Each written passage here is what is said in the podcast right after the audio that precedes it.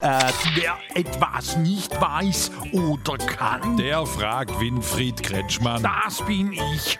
Was hast du wieder, Straublix? Hier, Mick Schumacher aus Interesse fragt, was du dazu sagst, dass bei der Jugend laut Umfrage das Auto das beliebteste Verkehrsmittel ist. Das ist eine tolle Sache. Wir haben als Autoland wieder eine Future. Die Autobeliebtheitswerte sind sogar noch gestiegen. Ist ja logisch. Kannst du deine neue Tinderperle nicht mit dem Bus abholen? Wie sieht denn das aus? Da bist du der letzte Lelek, Alter. Naja, aber was meinst du, was die von der letzten Degeneration da wohl dazu sagen? Ah, die sind doch auch aufs Auto angewiesen. Echt? Ah, die kommen ja nicht zu Fuß auf die Autobahn. Und die mieten sich ja inzwischen selber einen Karre, auf dem sie sich festbeppen. Ach, das ist ja interessant.